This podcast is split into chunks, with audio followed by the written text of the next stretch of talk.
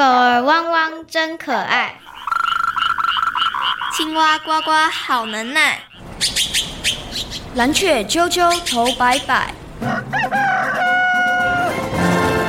动物世界好精彩，爱护动物一起来，爱动物进行式。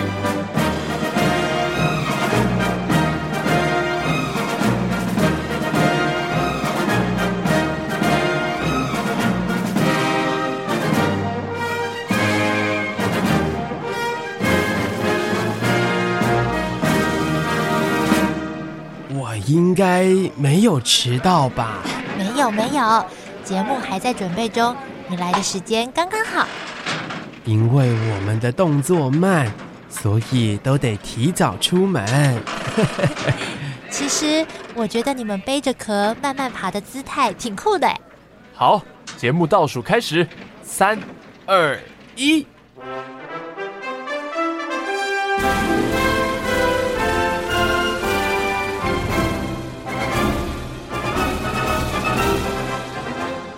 各位大朋友、小朋友，大家好！欢迎大家收听今天的《爱动物进行式》，我是小福尔，我是小摩斯，我们要一起了解动物世界的奥秘。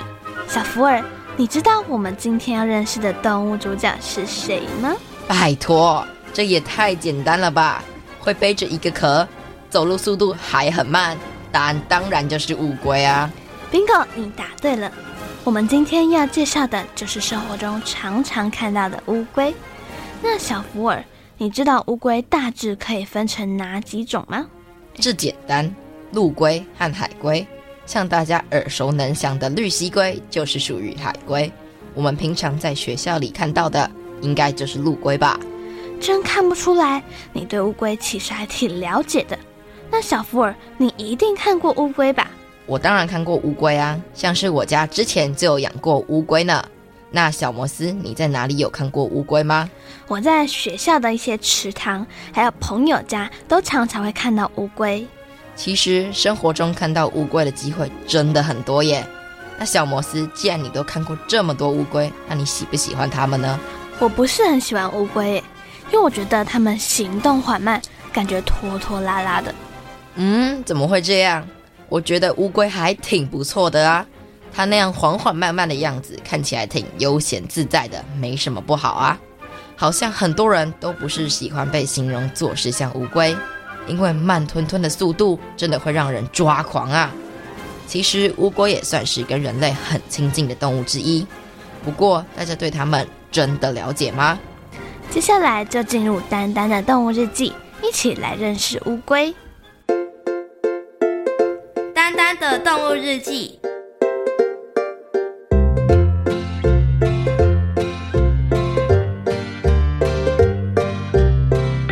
小乌龟阿布的爷爷平常住在其他的森林里，这回为了庆祝八十岁的生日，所以阿布一家人特地举办了一场生日会，邀请了许多乌龟亲戚来到青青森林。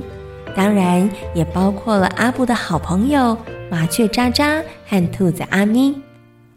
乌龟爷爷的生日会是在青青森林的海边举行，五颜六色的气球，琳琅满目的餐点，各式各样的礼物，整个生日会热闹极了。阿布，谢谢你邀请我和渣渣一起来参加乌龟爷爷的生日会。你们是我的好朋友，当然也要来参加我爷爷的生日会啊！阿布，你的爷爷已经八十岁了耶，好厉害哦！渣渣，乌龟在动物界中本来就是很长寿的动物啊。等我爷爷一百岁的时候，我们还打算帮他过一个更特别的生日会呢。不过，阿布，我实在是看不出来。你们年纪轻的乌龟和年纪大的乌龟到底有什么分别呢？没错，因为它们的动作都很慢啊。其实看乌龟的龟甲就可以知道它们的年龄。甲壳上的环纹，每一环就代表一岁。哦，原来如此啊！一、二、三、四、五、六。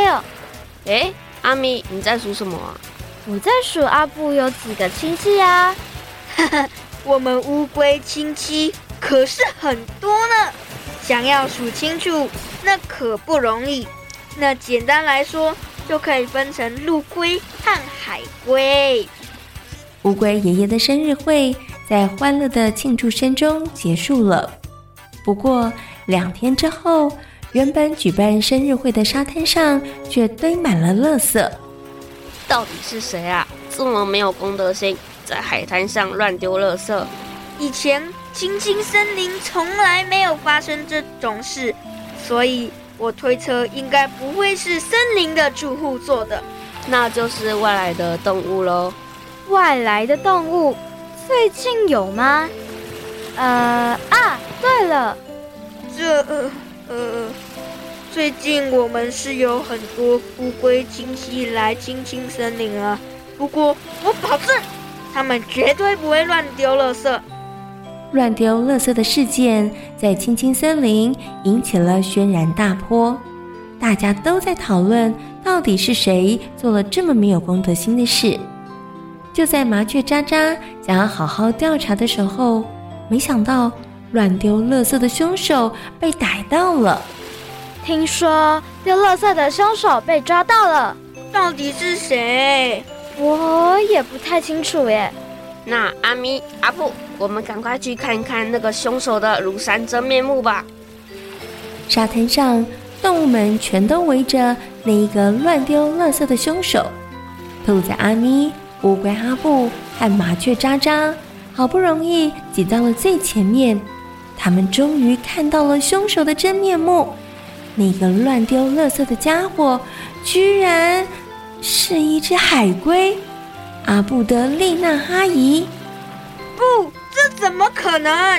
丽娜阿姨怎么可能会乱丢垃圾嘞？原来。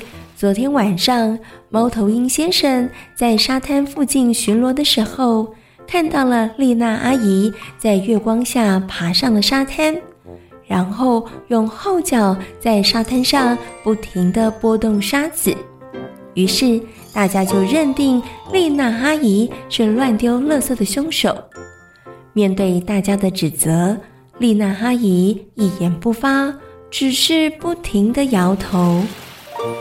你们看，丽娜阿姨的眼角有泪水，会不会是她觉得自己真的做错了，所以惭愧的掉下眼泪？阿咪，丽娜阿姨绝对不会做这种事的。我觉得凶手应该另有其人。我也觉得有点奇怪，乌龟的动作并不快，怎么可能带着那么多的垃圾行走？渣渣说的好像有点道理。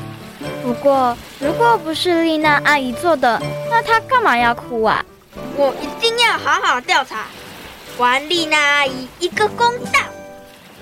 麻雀喳喳在沙滩上被乱丢垃圾的地方四处的查看，结果他在沙滩边的矮树丛发现了一排小脚印，步伐和步伐之间的间隔不远。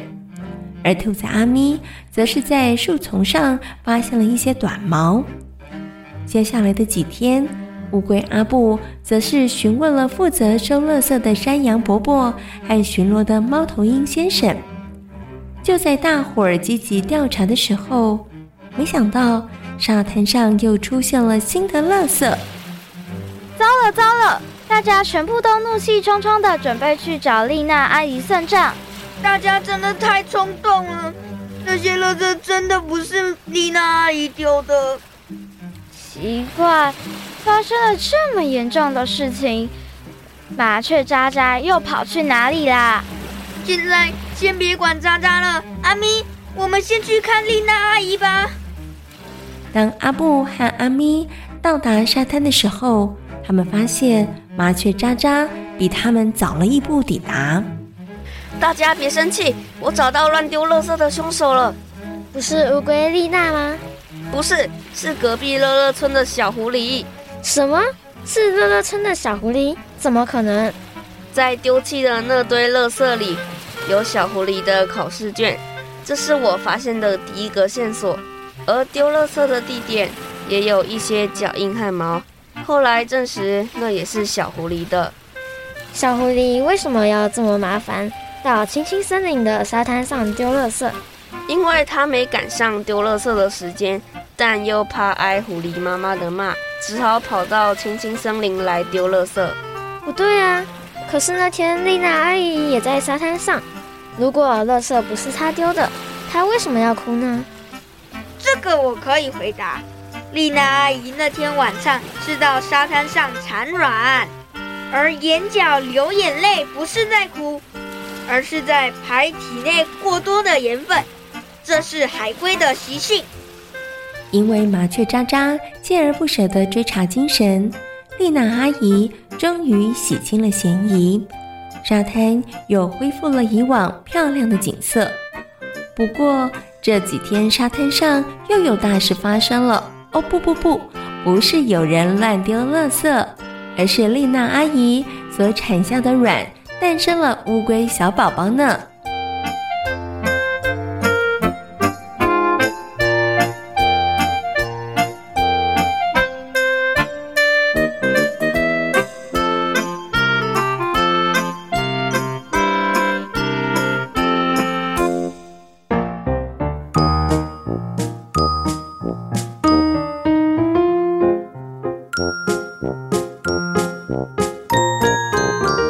丹丹爱笑，爱旅行，爱交朋友，蓝天、碧海和绿地，处处都有丹丹的好朋友。今天是谁来报道？是走路慢慢吞吞的乌龟海丽阿姨。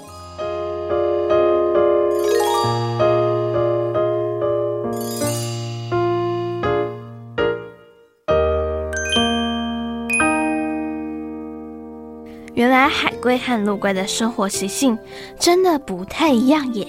对啊，听了刚刚的故事，我才知道原来海龟会流眼泪，是为了要排除体内过多的盐分呢。对啊，相信听完刚刚的故事之后，大家对于乌龟应该有了更清楚的认识。不过今天的节目，我们要特别为大家介绍陆龟。那小福尔，你觉得陆龟最特别的地方是什么呢？我觉得陆龟最特别的地方，应该就是它非常的稳重，走路慢慢来，背上还背着一个很大的壳，想睡在哪就睡在哪。你听你这么一说，我觉得陆龟好像也蛮方便的，想要哪里睡觉就可以在哪里睡觉。我自己觉得陆龟最特别的地方是它的壳很坚硬，那么硬的壳应该没有人可以来伤害它。对啊，我猜这应该就是为什么陆龟可以长时间栖息在陆地上的关系吧。虽然大朋友和小朋友对陆龟并不陌生，但我想大家对于陆龟应该还有许多问题。小摩斯，你对于陆龟有哪些问题呢？我自己曾经非常仔细的观察过，陆龟并没有耳朵啊，所以我想问的问题就是陆龟到底有没有耳朵？是啊，我也曾经很仔细的看过乌龟。并没有看到什么突出的像耳朵的物体，所以它到底有没有听觉啊？我真的很好奇。那小福尔，你想要对陆龟有哪些问题呢？我想要知道陆龟可以活到几岁，有没有比人类长寿呢？那到底刚刚的问题正确答案是什么呢？现在我们就进入动物明星大 Google 的单元，邀请新北市的环境教育讲师小虎哥哥来回答大家的问题哦。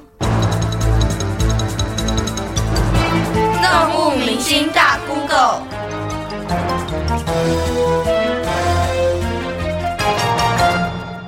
陆龟可以活到几岁？如何可以知道陆龟的年纪？各位大朋友、小朋友，大家好，我是小虎哥哥。乌龟呢，主要分成三大类。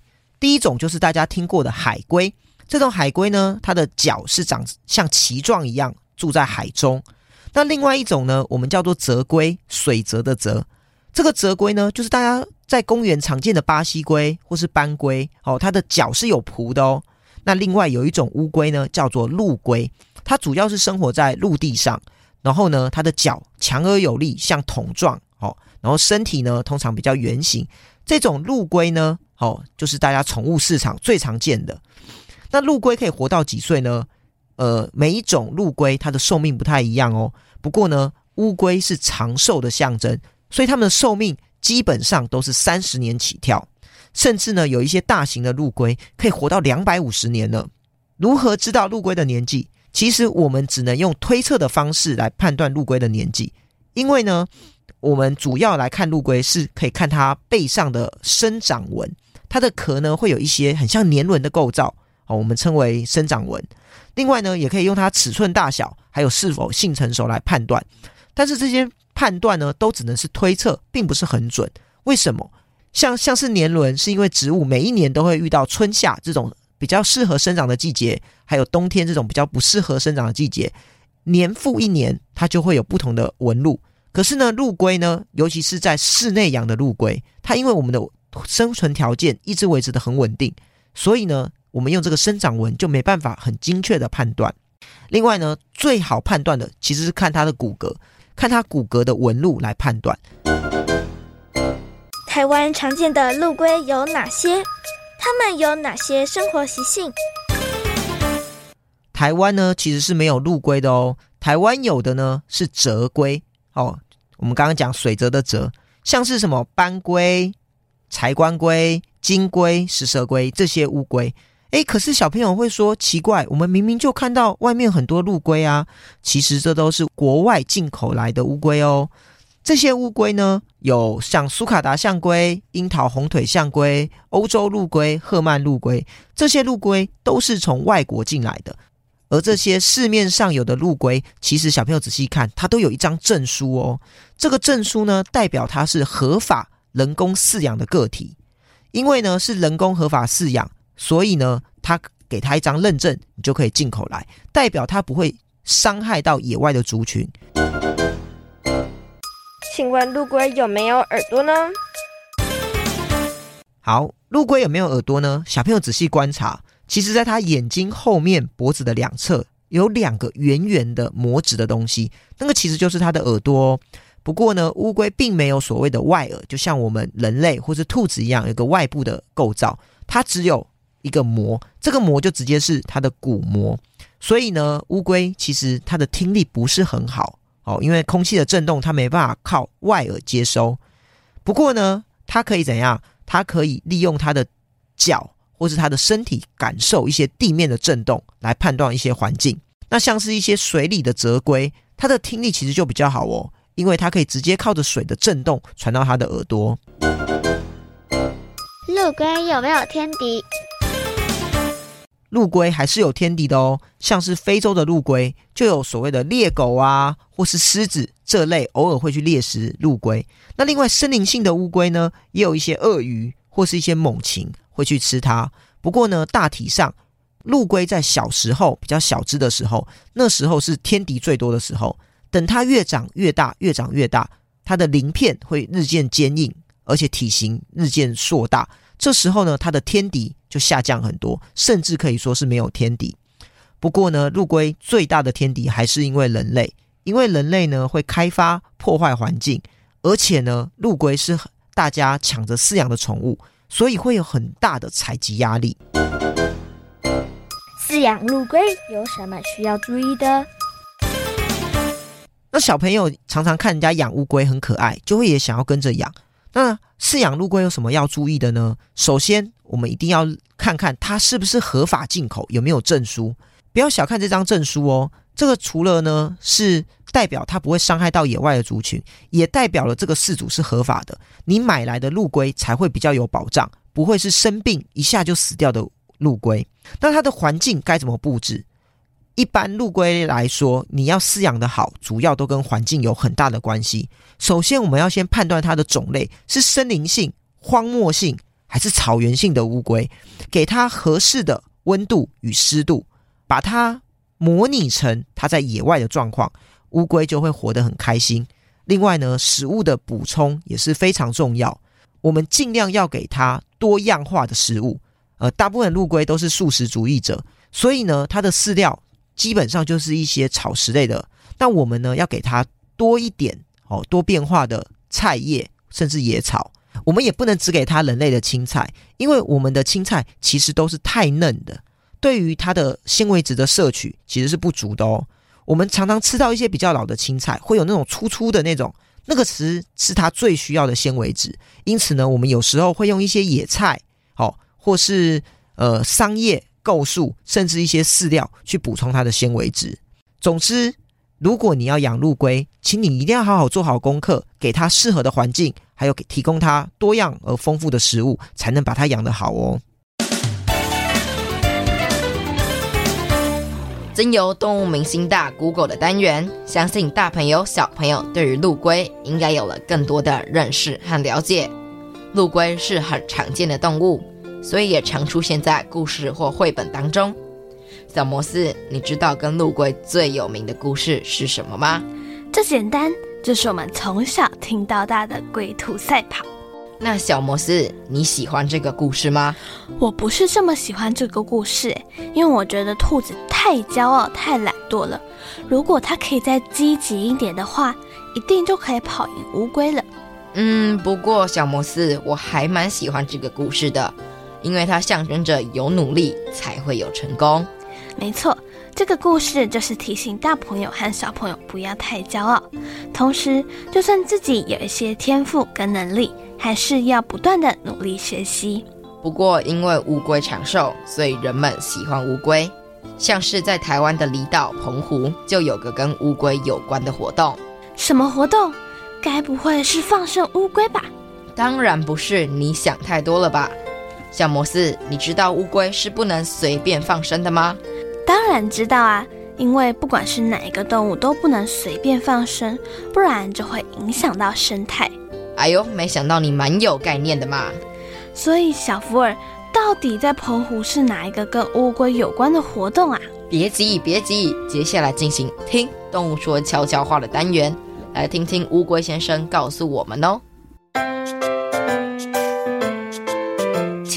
动物说悄悄话。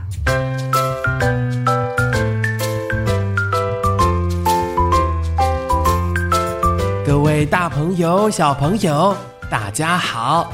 我是动作不疾不徐的乌龟。虽然呐、有人说我们慢，但我觉得那是因为我们个性沉稳。因为啊，我们乌龟是长寿的动物，所以不少朋友都喜欢我们，甚至还把我们的样子使用到了物品上哦。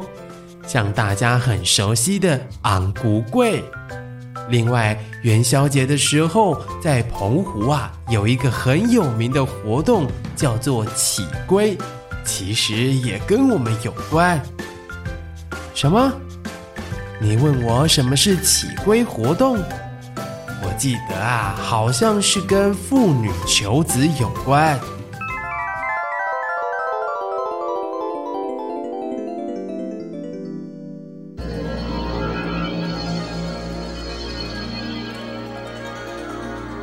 乞龟又名叫做乞平安龟，也就是祈求神明赐龟可以带来平安的意思。哎，你去了哪里啊？我刚刚去庙里祈求平安龟啊。诶，平安龟可以吃吗？当然，起来的龟是可以食用的方片龟。什么是方片龟？就是糯米粉加上麦芽糖和一般的砂糖为材料，做成乌龟形状。哦，那任何人都可以起龟吗？民众要先在庙中选好大小适合的方片龟，然后再把龟请示神明获准。当神明允许后，就能向庙方登记，然后带着方片龟回家吃了。为什么澎湖在元宵节的时候会有起龟活动呢？根据清乾隆三十二年，也就是西元一七六七年。澎湖通判胡建伟所写的《澎湖纪略》，在当时有一名妇女到庙里头求子。哎，庙里头咋有花卉跟人物？哎，对啊，听说之前有一名妇人来到庙里头，希望能够有个子嗣。后来啊，在神明跋杯的允许之下，他得到了花一只，嗯，或者是那个亚公仔一个，然后就带回家供奉了耶。哦，那那名妇人生了儿子了吗？这我就不太清楚了。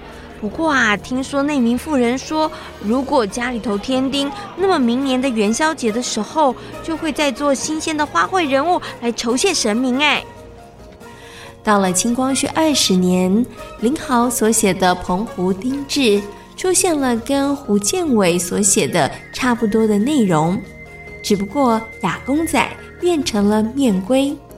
以上这段文字是关于起龟活动最早的记载，因此也推断澎湖起龟的习俗距离现在大概有两百多年以上的历史。早期农业社会，百姓的生活贫困，如果遇到了作物不丰收，人们的生活更加的辛苦。唉，今年年关难过了，作物欠收。大家全都吃不饱啊！对啊，不过听说庙宇要发东西给大家啊？为什么呢？可能是知道大家的生活都很辛苦。听说庙方会把库存的糯米、面粉等五谷米粮做成糕点啊！真是太好了！任何人都能拿吗？只要民众向神明请示跋杯，神明说可以，就没问题了。拿到方片龟的民众，明年会再把有龟纹的糕点返还送给神明，而庙宇也把收到的方片龟再拿去分送给其他需要的民众。哇，今年庙里的方片龟怎么这么多啊？这些啊是大家来还愿的。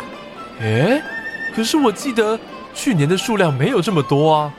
就是因为大家要感谢神明的照顾，所以返还的方片龟数量都会高于之前，庙里的方片龟才会越来越多啊。哦，原来如此，看来大家真的很诚心感谢呢。随着时代进步，百姓的生活越来越富裕，因此传统龟纹糕点的外观越来越精致化。早期以五谷米粮食为食材而制作的面粉龟、糯米龟，后来演变成为了精致的面酥龟、花生糖龟、凤片龟等等。而随着工商社会的发展，以往以龟还龟的活动变成了以金子返还呢。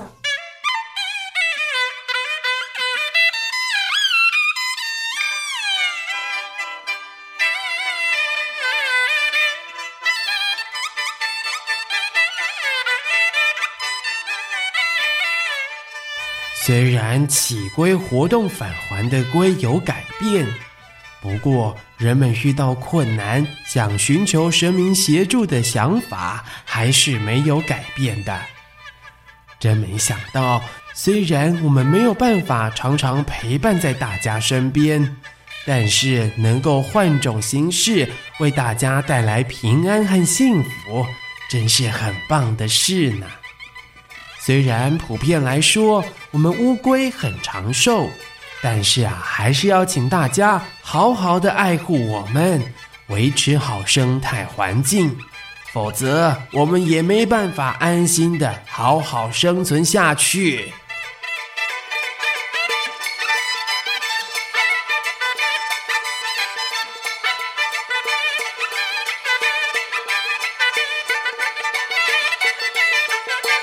在今天爱动物进行时的节目当中，为大朋友小朋友介绍的动物就是陆龟。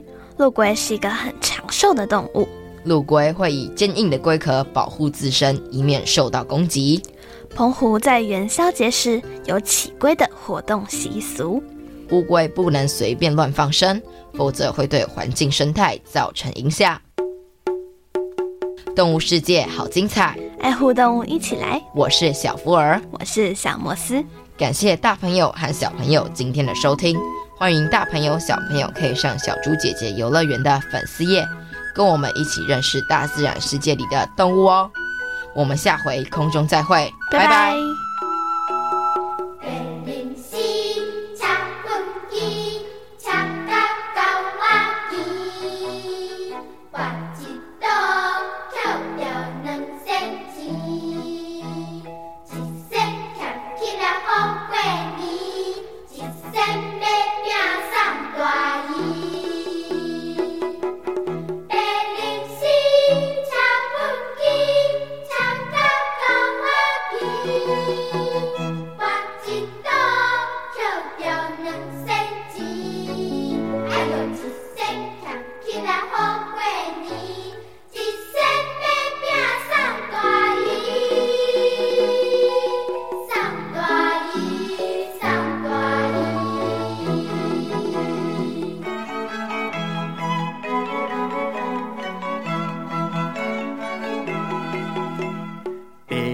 零时啊食畚箕，食甲狗仔甜，跋一倒捡着两仙钱，一仙俭起来好过年，一仙买饼送大姨。白零时车畚箕，车甲狗仔骑，跋一倒捡着两仙钱。哎哟，一仙俭起来好过年，一仙买饼送大姨，送大姨，送大姨。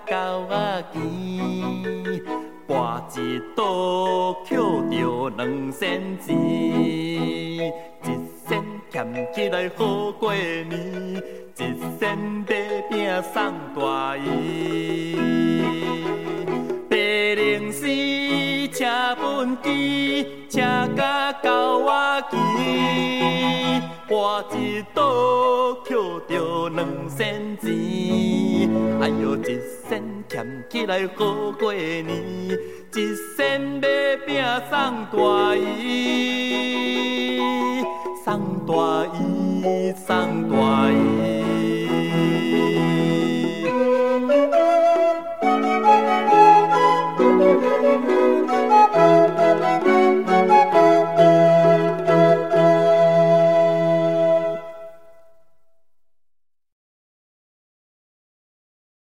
留言给予我们五星好评。想收听更多节目，请到教育电台官网或 Channel Plus 频道收听哦。